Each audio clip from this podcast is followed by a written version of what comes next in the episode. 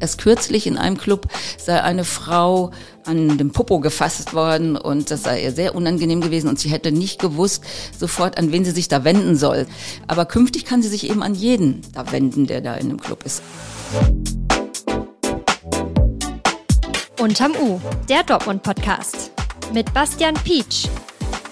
Hi zusammen. Wir tauchen heute ins Dortmunder Nachtleben ein, allerdings ohne Rap und fette Bässe.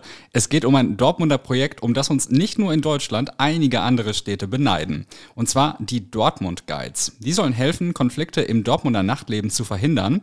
Ob das klappt und was die große Idee dahinter ist, bespreche ich gleich mit meiner Kollegin Gabi Kolle. Mein Name ist Bastian Pietsch und ihr hört Unterm U, den Dortmund-Podcast der Ruhrnachrichten für alle, die in der Stadt mitreden wollen. Und los geht's mit dem Nachrichtenupdate. Update. Kinderpornografie. Ein ehemaliger Jugendtrainer des TuS Borussia Höchsten soll Kinder in der Umkleide gefilmt haben. Das hat der Vorstand des Vereins selbst öffentlich gemacht. Der Trainer soll über acht Jahre Aufnahmen von insgesamt 23 Kindern gemacht haben. Laut der Staatsanwaltschaft wurde unter anderem die Wohnadresse des Trainers durchsucht und es wurden Datenträger sichergestellt. Der Vorfall erschüttert den Verein. Er hat unter anderem mehrere erfolgreiche Jugendhandballteams. Tödliche Attacke. Ein 48-jähriger Mann ist in der vergangenen Woche nach einem Messerangriff an einem Supermarkt ums Leben gekommen. Die Staatsanwaltschaft ermittelt nun wegen Mordverdachts. Der Mann hatte tagelang im Krankenhaus um sein Leben gekämpft und ist in der Nacht zu Freitag gestorben. Dringend tatverdächtig ist ein 16-Jähriger. Er soll dem Mann mit einem Messer in den Hals gestochen haben. Der Jugendliche sitzt in Untersuchungshaft. Hasswelle. Am Samstag gab es an der Zeche Zollverein einen großen präventiven Polizeieinsatz. Das Museum ist einer Welle von Anfeindungen ausgesetzt, weil es eine Ausstellung zum Kolonialismus samstags von 10 bis 14 Uhr für People of Color reserviert. Zu den befürchteten Konflikten kam es am Samstag allerdings nicht. Etwa eine Handvoll Rechtsextremisten kamen zur Zeche im Dortmunder Westen. Die Regelung soll trotzdem beibehalten werden. Die eigenen Sicherheitsmaßnahmen des Museums seien verstärkt worden. Neueröffnung. An der Brückstraße soll bald eine neue Arcade-Halle entstehen. Das Konzept The Gamebox kommt aus den Niederlanden. Unter anderem gibt es dort große Spielautomaten von bekannten Konsolenspielen, aber auch die Klassiker aus den 80ern. Anders als bei den bekannten Glücksspielhallen kann bei The Gamebox nichts gewonnen werden. Es geht also um die Ehre und um Spaß.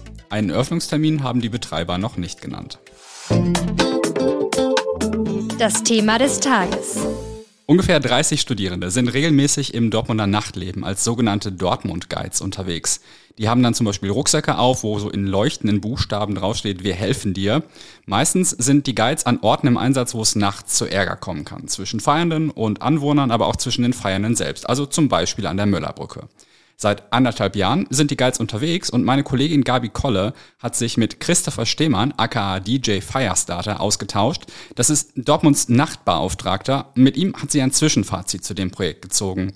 Gabi, erstmal aber für alle, die das gar nicht kennen, was machen denn die Dortmund Guides eigentlich? Die Dortmund Guides, das sind, wie du schon sagtest, ähm Studierende, meist äh, für angewandte Sozialwissenschaften von der Fachhochschule in Dortmund, die sowas wie ähm, Friedensarbeiter sind, Konfliktmanager. Also die ziehen los und versuchen Konflikte zu entschärfen, bevor sie eskalieren. Das heißt, wenn zum Beispiel ähm, im Westpark sich Leute daneben benehmen und es kommt einer, äh, der sagt, ich hau dir gleich eine reiner, wie auch immer. Da, also wenn die sowas beobachten, äh, dann gehen die vorsichtig dazwischen und zwar nicht mit dem erhobenen Zeigefinger, sondern auf Augenhöhe werden dann die Leute angesprochen und die ein bisschen Nachhilfe in Benehmen brauchen. Und äh, auf eine Art und Weise, die sind ja auch geschult, die Dortmund Guides, äh, die wohl offensichtlich ganz gut ankommt. Und was ist das so für eine Rolle, die die haben? Also ich habe zum Beispiel lange gedacht, das ist so ein bisschen die Stimme der Stadtverwaltung im Nachtleben oder der verlängerte Arm des Ordnungsamtes oder so. Ist es das oder? Nein, das soll es ja gerade nicht sein, sondern es soll auf Augenhöhe sein. Also das sind ja auch dann auch oft Gleichaltrige, die da miteinander reden. Äh, die Idee davon kommt aus Kapstadt. Da hat man im Vorfeld der Fußball-Weltmeisterschaft eben auch Leute aus den ähm, Townships geholt, die geschult und äh, eben als Friedensarbeiter, daher habe ich auch diesen Ausdruck Und die äh, sind dann hinterher wieder auf die Jugendlichen, die damals Ärger zu machen drohten, zugegangen. Und man hat damit die ähm, Gewalttätigkeitsquote um 60 Prozent gesenkt, was Oh, ja doch ein ordentlicher Erfolg ist. Ähm, das hat sich der Chris Stemmann damals angeguckt, als der da beruflich als DJ unterwegs war und hat gedacht, was äh, für Kapstadt geht, müsste auch an der Müllerbrücke funktionieren. Und es tut's offensichtlich. Und ich glaube, das ist ja auch dann von Dortmund aus nochmal international irgendwie ganz gut angekommen, ne? Ja, also diese Idee ist dann aus Dortmund weitergetragen worden. Man hat in New York davon gehört und da durfte Herr Stemmann vortragen. Und auch äh, in anderen Städten international äh, macht man das jetzt nach. Unter anderem auch hier in Deutschland, in München, äh, guckt man sich das zum Teil ab. Und als das Thema in Dortmund so aufgekommen ist, wie war da die erste Resonanz? Also haben in Dortmund sofort alle gesagt, geil, machen wir? Oder war man so ein bisschen zurückhaltend? Ja, also Christoph Stemmann hat mir erzählt, ähm, der ja nun aus dem Nachtleben selber kommt als äh, international bekannter und gefragter DJ. Ähm, er sei ja so ein bisschen skeptisch angesehen worden. Erst, da kommt jetzt einer aus dem Nachtleben und der macht uns jetzt hier vor, wie das geht. Also beim Ordnungsamt und bei der Polizei hat man wohl erst etwas so beobachtend, zurückhaltend geguckt, ist aber jetzt der Auffassung, dass das ein ganz gutes Konzept ist. So anderthalb Jahre etwa sind die Guides jetzt wirklich regelmäßig unterwegs. Gibt es denn greifbare, messbare Erfolge von dem Projekt? Ja, ich habe mal bei der Polizei und beim Ordnungsamt nachgefragt, nach Zahlen, ob sich das belegen lässt, ob Einsätze zurückgegangen sind. Und tatsächlich kam die Meldung, dass zum Beispiel äh, im Zeitraum ähm, 1. April 2022 bis äh, Ende bis 13. August 2022, also in dieser Freizeitsaison, dass es da 271 Polizeieinsätze gegeben hat und ein Jahr später, also in diesem Jahr, in dem Vergleichszeitraum, waren es nur noch 185. Oder an der Möllerbrücke sank die Zahl der Einsätze von 70 auf 47 und äh, die der Ruhestörung von 33 auf 10, die Einsätze wegen Körperverletzung von 9 auf 7. Also immer so ein Drittel weniger Ja, ungefähr. das sind schon ganz beeindruckende Zahlen, manchmal sogar ein bisschen mehr. Also was die Zahl der Körperverletzungen zum Beispiel äh, am Westpark anging, sank sie von 18 auf 7. Das ist ja ein Rückgang von rund 61 Prozent. Also das kann sich schon sehen lassen. Das ist wie in Kapstadt.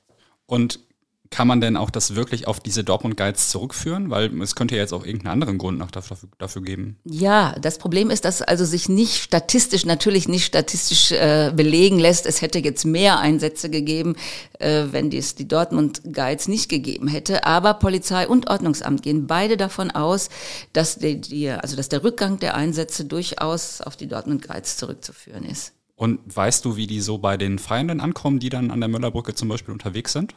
Ja, ich bin jetzt selber nicht an der Müllerbrücke unterwegs, aber offensichtlich ja ganz gut, ne? wenn die Einsätze zurückgegangen sind, wenn es nicht so viel Eskalation gegeben hat. Dann lass uns noch mal über ein anderes Awareness-Projekt sprechen, das gestern von der Stadtverwaltung so ein bisschen bekannt gegeben wurde. Ganz neu ist es nicht, aber in allen Dortmunder Clubs ist es neu, dass es jetzt flächendeckend eingesetzt wird. Und zwar kann man dort jetzt auch nach Luisa fragen. Und was passiert dann?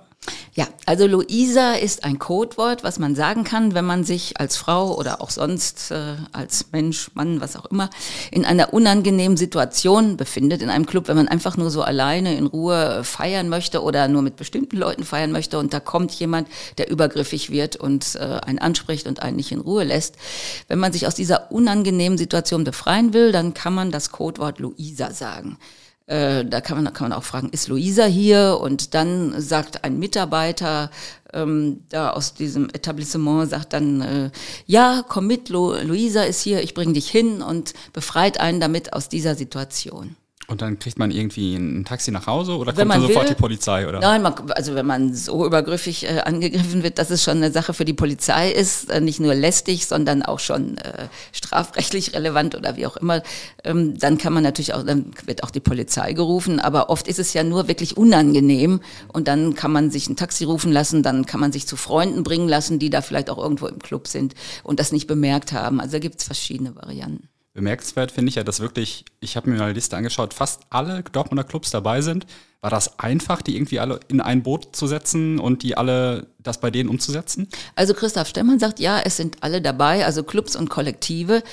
Und ähm, er hat das jetzt nicht so herausgestellt, aber er hat so durchblicken lassen, dass es nicht ganz einfach war, alle wirklich auch Clubs jeder Couleur da mit ins Boot zu holen. Aber es ist ihm gelungen. Es ist ja auch noch nicht so in anderen Städten verbreitet, dass das wirklich Eben. so flächendeckend ist. Ja, er sagte, also Dortmund ist eine der ganz wenigen Großstädte in Deutschland, die das jetzt flächendeckend machen. Gibt es denn Anlass dafür, dass das jetzt in Dortmund so flächendeckend eingeführt wird? Oder ist das einfach eine Maßnahme, wo alle gedacht haben, yo, ist gut, machen wir? Ja, ich denke, es ist eine Maßnahme, die äh, eigentlich nur noch fehlte, um alles zu verzahnen. Also einmal gibt es ja die Dortmund Guides auf den öffentlichen Flächen zum Feiern. Äh, dann gibt es diese, ähm, die, dieses betreute Feiern für die Teenies, 16 plus, die nach Corona ja erstmals wieder rausgehen und erstmal feiern lernen mussten, wie Chris Stemmann sagt. Äh, also dieses Pro Projekt, die werden also behütet, wenn man so will. Und dieses Zwischenstück, was noch fehlte, für den Schutz oder für ein Schutzkonzept in den Clubs, das ist jetzt noch obendrauf dazugekommen. Und äh, damit ist alles verzahnt. Habt ihr eigentlich auch darüber gesprochen, wie häufig es eigentlich so überhaupt Probleme in Dortmunder Clubs gibt? Das habe ich ihn auch gefragt. Ist jetzt so schwer zu sagen, aber er sagt, erst kürzlich in einem Club sei eine Frau ähm, an dem Popo gefasst worden und das sei ihr sehr unangenehm gewesen und sie hätte nicht gewusst sofort, an wen sie sich da wenden soll. Sie hat sich dann schließlich an einen Security-Menschen gewandt, aber künftig kann sie sich eben an jeden da wenden, der da in dem Club ist. Auch die Gäste sollen dafür sensibilisiert werden. Wobei das jetzt sogar so ein Fall ist, wo ich fast vermuten würde, dass das leider häufiger vorkommt. Ja, aber nicht jeder sagt es. Und vielleicht ist es jetzt auch eine Möglichkeit, äh, wenn man ermuntert wird, äh, sich sowas nicht gefallen zu lassen, äh, dann eben auch um Hilfe zu bitten und andere anzusprechen sofort, bevor überhaupt es so weit kommt. Ich würde das jetzt mal beides zusammenfügen, also die Dortmund Guides und hier ist Luisa. Das sind ja beides so Maßnahmen zur Deeskalation, zur Prävention von Konflikten. Würdest du sagen, dass das gerade die große Linie ist, in die sich das Dortmunder Nachtleben so ein bisschen entwickelt? Oder ist das einfach nur ein Baustein? Nö, ich würde sagen, das ist, passt alles in eine Strategie, das Dortmunder Nachtleben sicherer zu machen für alle, damit auch alle ähm, ausgelassen feiern können, ohne sich vor irgendwas fürchten zu müssen. Und weißt du, wie es weitergehen soll mit vor allen Dingen den Dortmund Guides? Ja, das sind ja jetzt, also der letzte Stand, den ich wusste, waren rund, sech, äh, rund 30 äh, und es sollen aber 50 werden. Nur ist es natürlich nicht so einfach, die müssen ja auch geschult werden, da die zu finden, dass sie dann auch immer zur Verfügung stehen. Okay, aber die werden jetzt angeworben gerade, oder was? Ja, da wird immer wieder weiter geguckt, dass man das aufstockt, denn das war ja ein Pilotprojekt und ist jetzt zu einer Dauereinrichtung geworden. Gabi, vielen Dank, dass du uns zum Thema Sicherheitsmaßnahmen und Dortmund Guides im Nachtleben auf den Stand gebracht hast. Und wenn ihr mehr zum Thema wissen wollt, dann findet ihr natürlich wie immer die Links in den Shownotes. Ich hoffe, ihr konntet den Podcast heute ohne Sonnenbrand hören, denn gestern war es ja nochmal so richtig schön. Und tatsächlich soll das jetzt auch ein paar Tage so bleiben. Bis zu 30 Grad werden im September noch erwartet. Ärgerlich für das Freibad in Derne, wo bereits am Sonntag vor einer Woche die Saison beendet wurde. Aber auch für viele andere Freibäder in Dortmund war es kein leichtes Jahr. Falls ihr den Spätsommer noch nutzen wollt, haben wir eine Übersicht zusammengestellt, wie lange die verschiedenen Bäder in Dortmund noch geöffnet haben. Ich hoffe, ihr habt einen ganz wunderbaren Tag. Links mit Infos zu allen Themen der Folge findet ihr in den Show Notes. Und wenn euch unser RN Plus Abo interessiert, gibt es auch dazu einen Link. Kostet für Podcast-Hörer und Hörerinnen nur 3 Euro für drei Monate. Kommt gut durch den Tag und bis morgen.